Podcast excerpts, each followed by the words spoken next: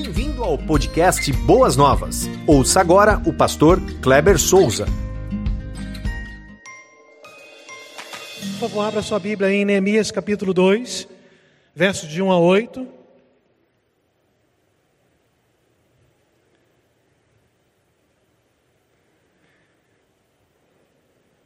Neemias 2, de 1 a 8.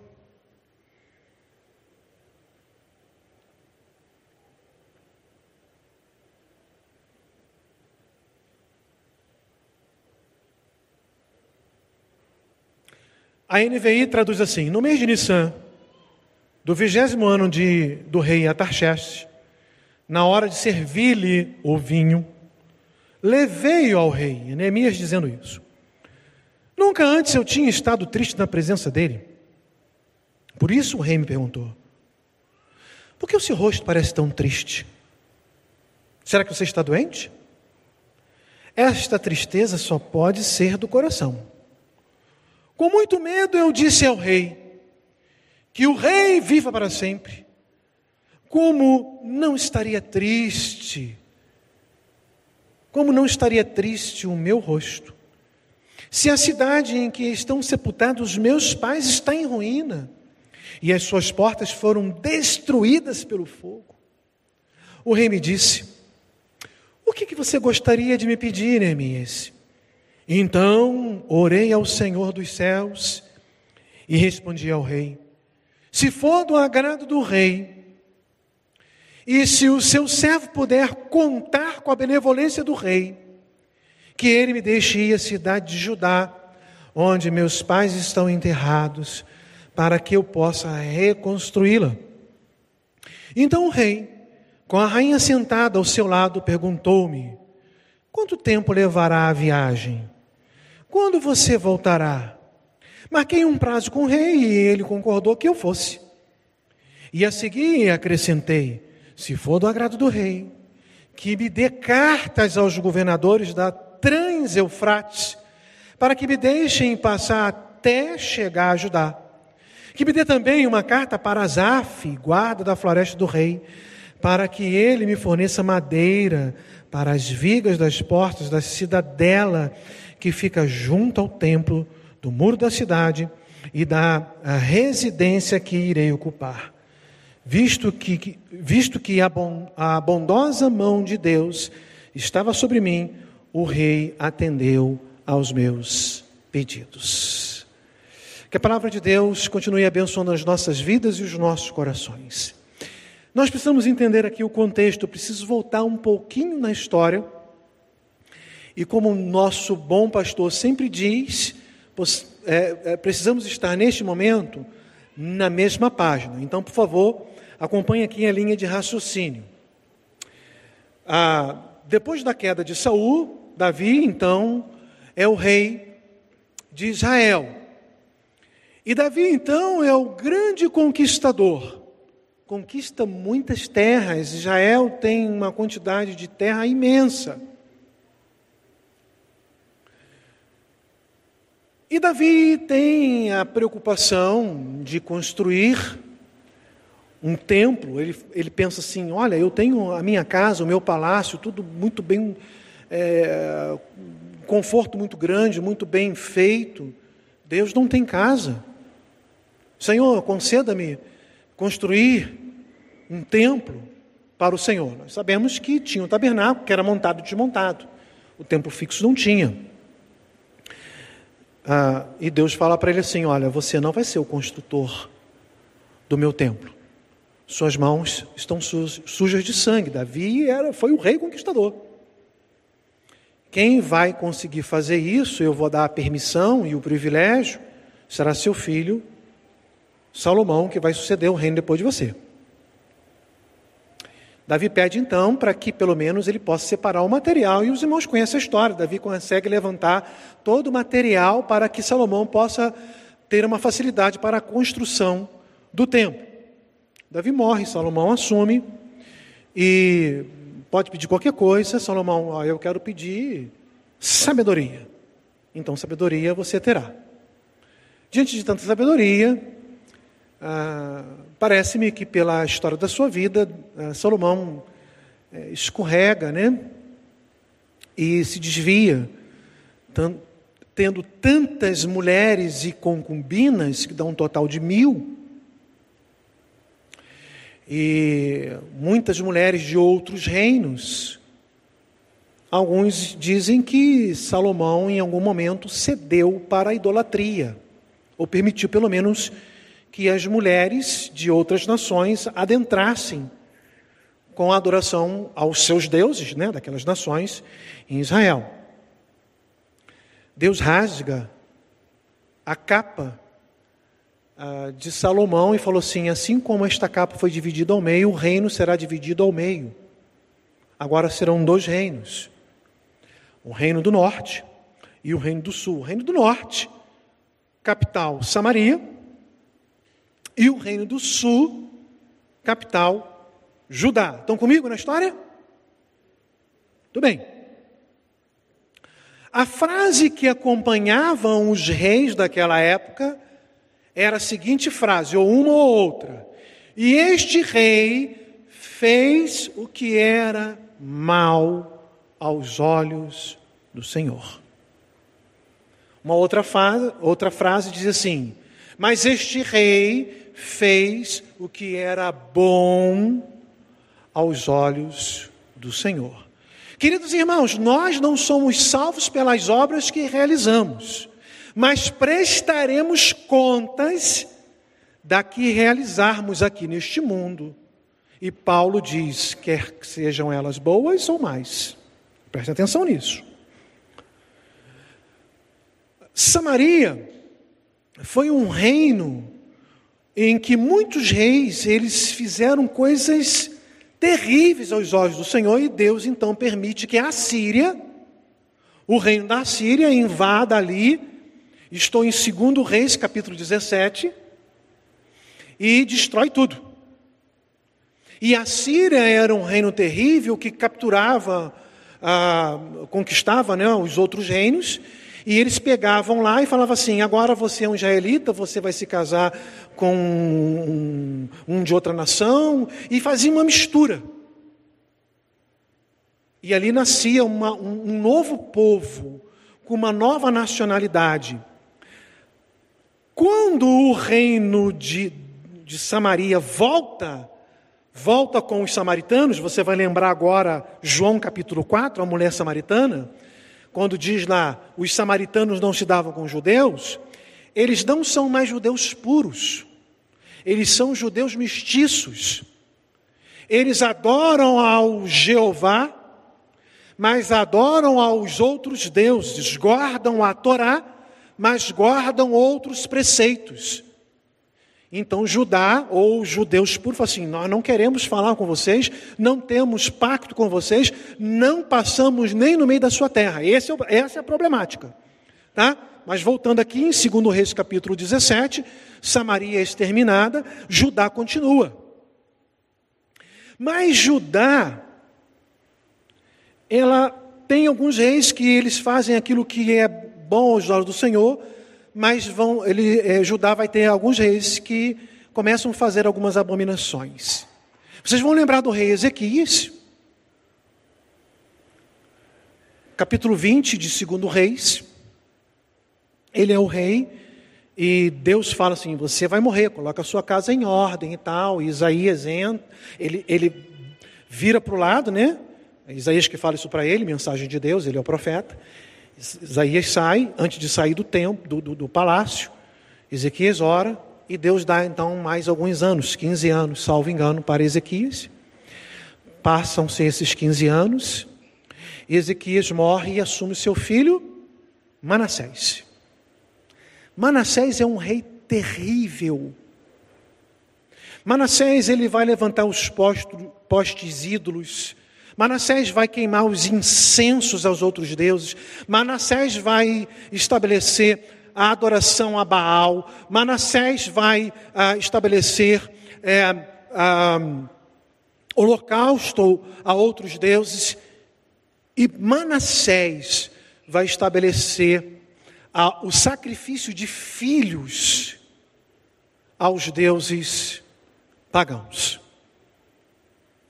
E Deus fica profundamente entristecido com Manassés.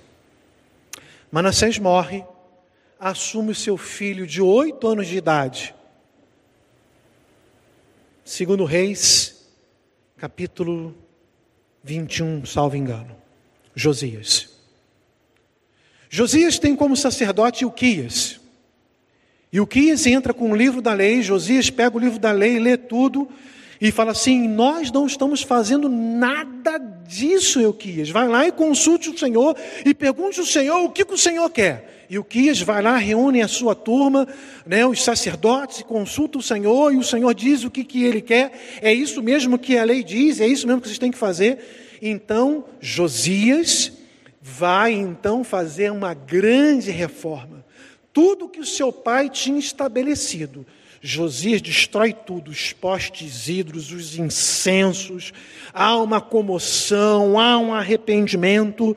Deus se alegra de Josias, mas fala assim: o mal que eu prometi a Israel, não abrirei mão. Israel vai sucumbir, Judá vai cair. Nesse período, duas outras grandes nações ah, se levantam. Uma delas, eu já falei que é a Síria, e mais uma vez o Egito. E o faraó daquela ocasião é Faraó Neco. Faraó Neco é o faraó é, que está liderando a dinastia, como os faraós no Egito. E há uma, uma batalha entre Josias e, e, e Faraó Neco, ou Israel e Egito, e Josias morre pelo faraó Neco. Assume então o seu filho Amidon. Depois de Aminon, ele fica apenas três meses. É, Israel está debaixo ah, da tutela do Egito. Faraó Neco tira é, Aminon e coloca não, desculpa, é, é, Aminão fica pouco tempo, aí entra Geocás, porque Faraó né, coloca ele lá. Geocás. Geocás quer se rebelar contra Faraó Neco, ele fica três meses só, e é levado cativo para o Egito, e Faraó Neco coloca para governar Judá Eliakim.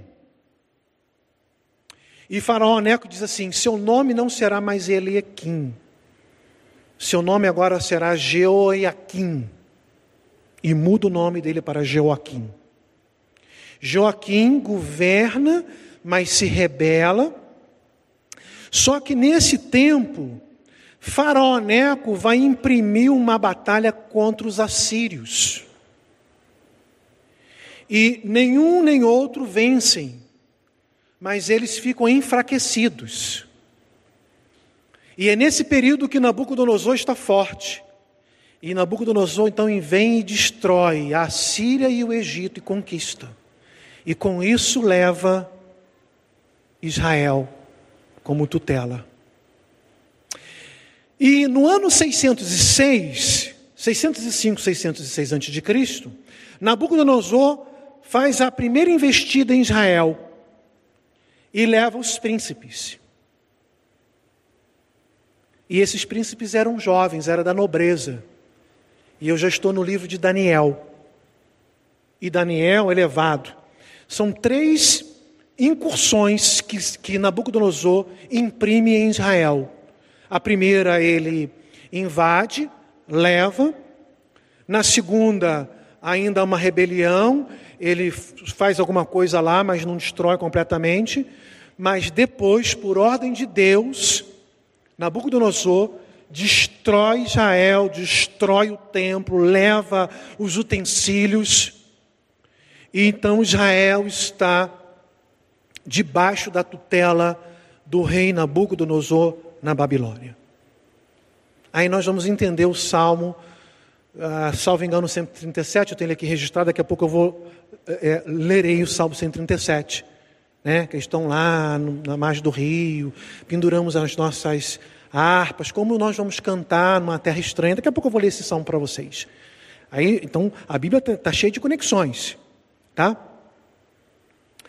Ah, Nabucodonosor morre e levanta-se um outro rei na Babilônia, mas há uma, uma, uma conturbação interna, política, espiritual, econômica, e a Babilônia fica enfraquecida, e a Pérsia, agora com o rei Ciro II, se levanta e então conquista a Babilônia e tudo aquilo que a Babilônia havia conquistado. Aí nós estamos no período em que Ciro morre e outros vão assumir até chegar ao rei Atarxerxes. Já não é mais a Babilônia, é então agora ah, o reino persa, em que Neemias está ali. Neemias é o copeiro. Neemias, por que, que ele está ali da, da, da, sua esposa, rainha, e fala assim: quanto tempo que você vai levar, vai levar lá? Quanto tempo que você vai ficar fora? Por quê? Porque ele tinha uma confiança total em Neemias, que Neemias provava comida e provava o vinho, para ver se estava envenenado. As pessoas procuravam destruir os reis para colocar outro no local. Tinha uma luta interna muito grande. Então ele tinha algumas pessoas que ele ia para o sacrifício. Então ele tinha uma confiança muito grande em Neemias e falou assim: Olha, Neemias, é uma preocupação. Você aqui é meu braço direito. Então, é, é, quanto tempo que você vai ficar lá? Né? E Neemias, então, tem essa oportunidade é, de falar com o rei e pedir para que os muros fossem reconstruídos. E esse pedido de reconstrução dos muros é um pedido difícil, não é um pedido fácil. Ah, o motivo pelo qual você vê ele entrando em espírito, ele não chega ali para o rei e fala assim: peraí, rei, antes de dar uma palavra, peraí que eu vou aqui no cantinho, vou orar, depois eu volto falar com o rei. Não, ele fala assim: então orei ao Senhor. Lembra do texto que eu li? Então orei. Ele está ali em espírito orando ao Senhor, Senhor, e agora? Eu vou falar para o rei que eu quero reconstruir a minha cidade. E isso pode servir para o rei como uma afronta. Ó, eu vou fortificar os muros, vou impedir então que um outro reino entre em Israel. Eu vou restabelecer é, é, a, a, o, o, povo na sua cidade. Quero, vou querer levar, eu não vou querer só construir um muro, eu quero levar o povo de volta. Então isso pode servir como uma afronta, reconstruir o templo. Meu desejo não é só construir os muros, não. É reconstruir a minha cidade. Então ele ficou muito preocupado em que ele poderia afrontar o rei. O rei falou assim: Não, o que você está querendo fazer? Você está querendo rebelar, se rebelar contra mim? Eu vou. Então você vai, você de, de copeiro vai passar a ser agora um defunto. Eu vou te matar. Só que Jeremias capítulo 25, versículo 11. Jeremias capítulo 25 é quando Deus está falando assim: Olha, eu vou levar é, Judá para a Babilônia, não tem jeito. E o versículo 11 diz: Vocês ficarão ali 70 anos. Então era a promessa de Deus, 70 anos havia se cumprido. E então é, Neemias está com essa preocupação, porque o desejo dele é de reconstruir, reconstruir os muros, reconstruir essa cidade, levar o povo de volta. Porque a gente tem um, um, um engano, achando que é, a Babilônia entra e leva todo mundo cativo, e não, quando não foi assim. Primeiro leva lá os príncipes, depois uma outra parte da nobreza, depois leva alguma outra, outra parte da, da, da população mais rica, e os pobres, os miseráveis, os, os doentes, os idosos, Nabucodonosor deixou para lá. Tem gente Israel, mas passando uma necessidade, uma coisa horrível. E Neemias sabia disso. Neemias sabia disso. E Neemias quer voltar para trazer a sua gente, mas cuidar daqueles também que lá estavam em restabelecer o seu reino. E Neemias capítulo 1, versículo 1 vai dizer que ele é filho de Ecalias e que ele fazia parte da geração ah, de descendente daqueles que foram levados para a Babilônia pelo rei da Babilônia. E aí o Artaxerxes I é que vai permitir que ele volte a se tornar o governador então e reconstruir. Neemias, Nehemiah, Nehemiah, Nehem, consolo, Iá, Iavé, Então, Neemias, Deus é o meu consolo, é esse quem vai liderar. Agora, em tempo de construção ou de reconstrução, quais foram os segredos para que Neemias pudesse então ter a permissão do rei? Obviamente, quem está coordenando tudo isso é Deus, pudesse então retornar e fazer tudo aquilo que Deus permitiu que ele fizesse. Os segredos estão registrados no capítulo 1. E, meus amados irmãos, trazemos essa, essa temática para os irmãos no mês de julho, porque é tempo de reconstruir. É tempo de reconstruir a nossa vida. É tempo de reconstruir a nossa família. Muitos perderam muitas coisas perderam o emprego, perderam a paz, perderam a liberdade de ir e vir, ficaram trancafiados em casa, perderam empresas, perderam família, muitos até se separaram. Irmãos, é tempo de reconstruir, é tempo de renovar o nosso voto com Deus e falar assim: Senhor, nos conceda tudo aquilo que nós perdemos em nome de Jesus, principalmente a nossa fé. Quantos ficaram pelo caminho porque duvidaram foram abatidos por um tempo de pandemia, algo sério, sim, algo sério. Um tempo de luto, muitos perderam parentes e amigos, sim. Mas chegou o tempo de reconstrução, queridos irmãos. E nós precisamos observar como que Neemias conduziu a sua vida diante de Deus para ter a permissão para a reconstrução. Então volte aí para Neemias, agora capítulo 1, e vamos ver aqui algumas passagens para que possamos entender essa história. Em primeiro lugar, Neemias é um homem de oração. Em tempo de reconstrução, devemos sempre falar com o Pai. Olha só, Neemias capítulo 1, versículo 5. Então eu disse: Senhor Deus dos céus. E aí você, vou parar por aí, e você vai ver aí, eu vou, eu vou elencar vários versículos do capítulo 1, mostrando a oração de Neemias. Muitas vezes passamos por lutas, muitas vezes passamos, passamos por aflições na empresa, muitas vezes dentro do lar, porque deixamos Deus do lado de fora das nossas vidas. A atualidade está procurando imprimir em nós uma cultura completamente ah, contrária às sagradas escrituras. Por favor, não me interpretem mal, mas a atualidade fala para os nossos jovens assim: olha, pinta o cabelo de azul, pinta o cabelo de verde, pinta o cabelo de cor de abóbora, pinta o cabelo de lilás, de laranja. A questão não está se você pinta o seu cabelo da cor A, B, A, B ou C. A questão está no fato se você está permitindo que uma influência externa venha entrar no seu coração e mudar completamente sua postura de servo de Deus. Ah, pastor, mas eu pintar o cabelo vai dizer que eu estou em pecado, que eu não sou servo de Deus? Não, mas eu quero dizer que muitas vezes nós vamos permitindo que as coisas vão entrando, minando devagarzinho, devagarzinho, e daqui a pouco nós começamos a questionar as questões espirituais da mesma forma como o povo de Israel fazia, até mesmo quando saíram do Egito, murmurando e reclamando. Ah, vão morrer aqui, Moisés?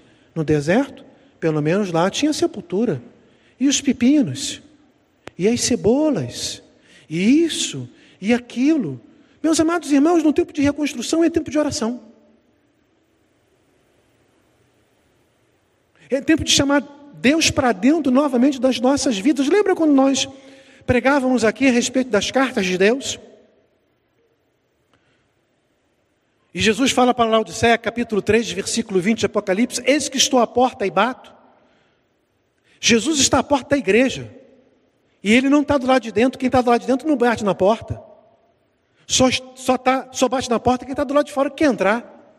A igreja havia deixado Jesus do lado de fora, sendo Jesus o Senhor da igreja. Irmãos, o Senhor Jesus, Ele é o noivo e nós somos a noiva. E Ele tem que residir, e não só residir, Jesus tem que presidir Repito, Jesus tem que presidir os nossos corações, as nossas vidas, as ordens, os ditames precisam vir do céu para nos guiar e nos conduzir. Portanto, nós temos que nos dobrar. Senhor, nós precisamos reconstruir Jerusalém. Como que eu faço? É clamando, é pedindo a orientação de Deus. O Salmo 137, o salmista diz assim: junto aos rios da Babilônia, nós nos sentávamos e chorávamos com saudade de Sião. Só que, meus amados irmãos, os israelitas estavam nesse clamor, nessa tristeza, mas eles deixaram de observar a palavra de Deus que Deus havia dito. Eu não sei quantos já ouviram falar assim: Olha, meu amado, eu já falei isso aqui várias vezes, eu não vou me cansar de repetir esse texto bíblico. Está registrado lá em Deuteronômio. E as pessoas citam assim: Olha, meus amados irmãos, mensagem triunfalista. Deus te colocou por cabeça e não por cauda. Já ouviram essa expressão? Só que Deus fala assim, ó.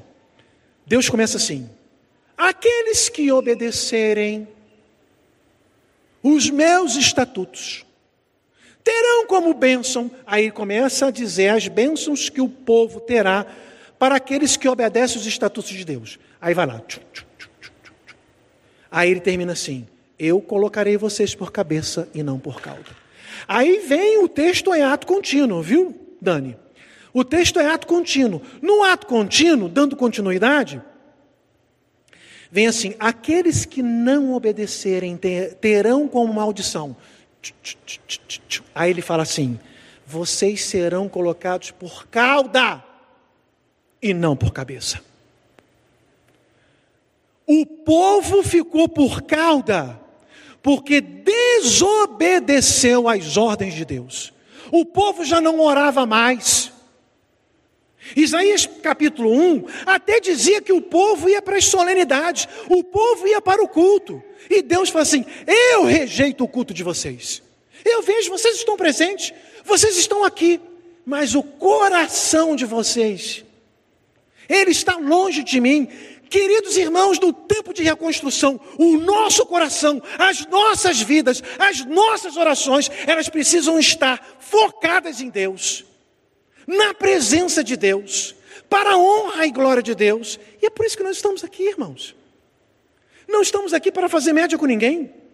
Não estamos aqui por causa de um encontro com o irmão, apesar de encontrarmos e termos esse momento de comunhão, mas nós estamos aqui para dizer: o Senhor vive, Ele é o nosso Deus, Ele irá reconstruir Jerusalém, Ele irá reconstruir a nossa família, Ele irá reconstruir as nossas vidas. O segredo está na oração buscar sempre a presença de Deus. Mas em segundo lugar, Neemias reconhece a grandeza de Deus, sua soberania, e se submete a Ele. Então, em tempo de reconstrução, devemos sempre glorificar a Deus. Dando continuidade a Neemias 1, agora 5 e 6, ele fala assim, depois que ele fala assim, ó, ó, Senhor Deus dos céus, ele continua, Deus grande e temível, fiel à aliança e misericordioso com os que amam e obedecem aos seus mandamentos. Que os teus ouvidos estejam atentos e os teus olhos estejam abertos para ouvir a oração que o teu servo está fazendo dia e noite diante de ti em favor dos teus servos, o povo de Israel. Neemias, que no iníciozinho fala assim: Senhor, o Senhor é grande, é temível, o Senhor é fiel à aliança. Nós é que somos infiéis, irmãos. Nós somos infiéis em vários níveis. Eu vou fazer aqui uma digressão na minha mensagem, um desviozinho, porque é, pecado é pecado, é, não tem jeito, nós temos que extirpá-los da nossa vida. Mas a Bíblia diz que o único pecado que não é perdoado é blasfêmia contra o Espírito Santo, é o, é o fato da pessoa falar assim: Eu não quero saber nada de Jesus, Jesus que nada, nada, não quero nada de Jesus, eu quero ver nesse mundo. Está blasfemando, ele não quer nada, ele não quer se render a Deus. Porém, todos os outros pecados confessados, eles são perdoados. Com relação à vida familiar, ou um relacionamento marido e mulher, pecados na área sexual, nós deduzimos que são os pecadões. E para tais, não existem perdão. É um erro. Primeiro erro é cometer um adultério. Não estou passando a mão na cabeça de ninguém. Pode, pelo menos um, a Bíblia permite. A Bíblia permite absolutamente nada. Mateus 19, Jesus fala que Moisés permitiu a carta do divórcio por causa da esclerocardia. Essa é a palavra lá no original. Os médicos vão entender muito bem. Porque cardia é de coração. Escléreo a ideia de estar umidificado, mais úmido, não está ressequido. Um coração ressequido é um coração não perdoador. Por que eu estou falando isso? Porque Deus é fiel à sua aliança, porque nós sempre traímos a Deus, sempre pecamos contra Deus, sempre cometemos adultério, adulteramos, modificamos um relacionamento com Ele ele diz que o relacionamento é A, nós queremos agir B, B modificamos, adulteramos, traímos. Aí, quando reconhecemos, pedimos perdão. Aí Deus falou assim: não, não tem perdão, não. Eu vou lá no advogado, eu quero divórcio. Deus é fiel à sua aliança. E nós precisamos ser fiéis à aliança, aquilo que nós devotamos a Deus. Por isso que nós precisamos ter uma vida de oração. Reconhecer a grandeza de Deus e a nossa pequenez. Nós não somos nada, irmãos. Queremos agir como se fôssemos tudo. Os todos todo-poderosos, não somos nada. Somos carentes da graça e da misericórdia de Deus. pastor José Daniel orou aqui, não sei se você prestou atenção na oração dele, uma palavra forte. Somos miseráveis. Estamos em miséria.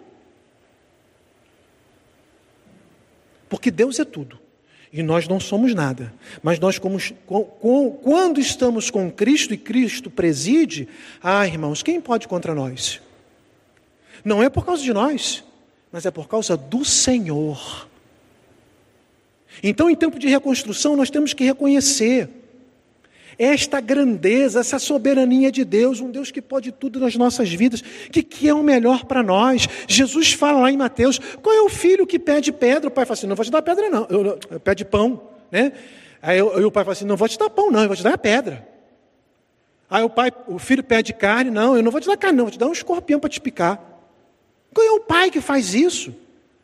Se o pai terreno não faz isso, que é o melhor para o seu filho, muito mais Deus para conosco. Por isso que Neemias nos ensina que em tempo de reconstrução nós temos que reconhecer a grandeza e a soberania de Deus nas nossas vidas. Tudo que você tem, toda a prosperidade que você tem, não é sua, é de Deus, Deus te concedeu. E você precisa reconhecer isso. Em terceiro lugar, Neemias confessa seus pecados a Deus. Em tempo de reconstrução, devemos confessar, abrir os nossos coração, corações e não guardar segredos. Versos 6 e 7, Neemias primeiro. Ele fala assim: confesso os meus pecados que nós, os israelitas, temos cometido contra ti. Sim, eu, e o meu povo temos pecado contra ti, agimos de forma corrupta e vergonhosa contra ti. Irmãos, nós temos que ser nobres, humildes. E se há algum pecado que nos atrapalha a ter uma, uma real comunhão com o Senhor, devemos reconhecer e confessar e abandonar. E às vezes nós queremos pensar assim que pecados são aquelas coisas grandiosas, como já citei aqui um pouquinho antes, e não existe pecadão nem pecadinho. E às vezes você não está fazendo nada de forma deflagrado, mas você tem deixado de orar.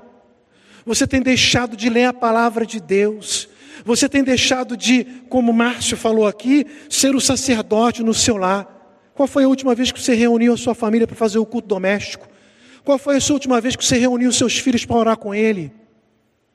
Qual foi a última vez que você chamou a sua família para falar assim, ó, todo mundo à mesa, e o pastor Wagner sempre nos ensinou, enquanto estiver aqui, nos ensinará isso, que a mesa é um local muito especial, é o local de nós acertarmos, fazermos os acordos com o chá, com a bolacha, né? Carioca não fala bolacha, carioca fala biscoito. Mas é o local do acordo, mas é o local do culto, é o local de reunir a família, de almoçar juntos, jantar juntos, lanchar juntos e glorificar o Senhor em primeiro lugar. Às vezes, nós pecamos por omissão e não por comissão. Tiago diz: quem sabe fazer o bem e não faz? Que Tiago, Tiago encerra como? Fala aí, irmãos. Quem sabe, quem sabe fazer o bem e não faz, comete pecado. É pecado por omissão. Se somos omissos, cometemos pecado, irmãos. Se, não, se temos que ler a Bíblia e não lemos, cometemos pecado. Se temos que orar, como Neemias nos ensina que devemos orar e não oramos, cometemos pecado. Se temos que reconhecer a presença gloriosa de Deus, a aliança que deveríamos manter firme com Ele não, e não estamos agindo assim, cometemos pecado. Então nós temos que confessar. Eu e o meu povo, não só eu, Lá o pecado de adorar outros deuses. O, peca... o primeiro pecado que o povo cometeu foi te abandonar o Senhor. E depois se inclinar para outros deuses. Mas em quarto, Neemias entende que há uma necessidade perene, perene é quase que eterno, de observar as sagradas escrituras. Em tempo de reconstrução, devemos olhar sempre para a palavra de Deus. Neemias 1,7, ele fala assim: não temos obedecido aos mandamentos, aos decretos e à lei que, de, que deste aos, ao teu servo Moisés. Queridos irmãos, a Bíblia israelita é diferente da nossa. É chamada de uh, Tanakh porque é um acróstico das três divisões. É a Torá, que nós sempre. Ah, a Torá, o livro da lei. Torá, a lei de Moisés. O Naviim, que são os profetas. E o Ketuvim, que são os, os escritos, os livros de sabedoria. Eram três as divisões. Aqui nesse templo só tinha a Torá. E Neemias está dizendo o seguinte: nós não estamos olhando para as Sagradas Escrituras. Erramos. Assim, vocês, vocês é, sabem alguma coisa sobre salvação, sobre a palavra de Deus? Sim, nós olhamos a palavra de Deus. Aí Jesus fala assim para os fariseus: vocês não olham nada, vocês erram porque vocês não examinam as Sagradas Escrituras. Todas as vezes que nós deixarmos de olhar para as Sagradas Escrituras, nós vamos errar. Eu falei no domingo passado que é igual ao cego guiando o outro cego. Nós vamos cair num buraco, vamos cair num, num precipício, num abismo. Neemias reconhece isso. Ah, eu acho que foi o pastor Adalberto que pregou aqui, um texto de Neemias, dizendo que ah, momento que o sol dá os seus primeiros raiozinhos, ele subiu num púlpito, abriu as Sagradas Escrituras e ficou lendo todo o amanhecer, porque aquele povo estava sequioso, sedento das Sagradas Escrituras. Meus amados irmãos, assim como a corça tem sede de água e tem todo, tem todo um porquê dessa palavra, nós devemos ter sede de Deus, de buscar a Deus de investigar sobre Deus nas Sagradas Escrituras, não apenas como um ato curioso, mas para satisfazer as nossas necessidades espirituais e nos trazer um crescimento, uma conexão mais perto do Senhor Jesus Cristo. Em quinto e último lugar, Neemias demonstra, demonstra que a obediência ao Senhor é, é o que será o, o foco em sua vida. E eu digo, em tempo de reconstrução, a obediência a Deus precisa ser incondicional. Versos 8 e 9 de Neemias, primeiro na sua oração, ele fala assim: Lembra-te agora do que disseste, Moisés, teu servo. Se vocês forem infiéis, eu os espalharei entre as nações. Mas se voltarem para mim e obedecerem os meus mandamentos e os puserem em práticas, mesmo que vocês estejam espalhados pelos lugares mais distantes debaixo do céu, de lá eu os reunirei e os trarei para o lugar que escolhi para estabelecer o meu nome. Neemias diz assim: o senhor lembra que o senhor falou isso? Pois bem, Senhor, esse é meu foco, esse é o meu objetivo, esse é o meu escopo, essa é a minha meta. Estamos espalhados, nós queremos obedecer tão somente ao Senhor, olhar para as Sagradas Escrituras, reconhecer a Sua grandeza e orar e confessar os nossos pecados. E eu sei que o Senhor reunirá o povo. E aí Israel volta a ser uma grande potência. É a partir deste momento que você nunca mais verá Israel adorando outros deuses. Não tem na arqueologia, nesse período, nenhum achado em que Israel se dobrou a outros deuses. Meus amados irmãos, nós precisamos pensar na reconstrução. É tempo de reconstruir, é tempo de avançar. É tempo de viver mais o Evangelho de Cristo. É tempo de edificar as nossas vidas e as nossas famílias na presença de Deus. O nosso costume, a nossa cultura é a palavra de Deus. Na verdade, ela é supracultural. Ela está acima de qualquer cultura. Nós temos que ser regidos por ela. Viver para a glória de Jesus. Que o Senhor nos abençoe nesta manhã, queridos irmãos. E que possamos, como Neemias, fazer orações e ações corajosas, do tipo que ele fez, e voltar-se para Deus. Que o Senhor nos abençoe nesta manhã e que possamos reconstruir aquilo que precisa nas nossas vidas e edificá-las em Jesus Cristo, o nosso Senhor. Amém? Chorar com vocês. Querido Deus e Pai eterno, obrigado por esta manhã. Obrigado pelas bênçãos recebidas. É tempo de reconstruir. E o Senhor está dando uma demonstração muito óbvia, muito clara, muito patente, através da vida do nosso pastor. E somos agradecidos. E vamos continuar avançando, edificando, reconstruindo vidas, lares, famílias, negócios, empregos, tudo para a glória do Teu nome ser conosco. Nos abençoe sempre. Assim eu oro, no nome de Jesus. Amém. Amém. Você ouviu o podcast Boas Novas? Venha conhecer a nossa igreja. Estamos localizados na rua Marechal Malé 611, Parque de Vila Prudente, São Paulo. Esperamos por você!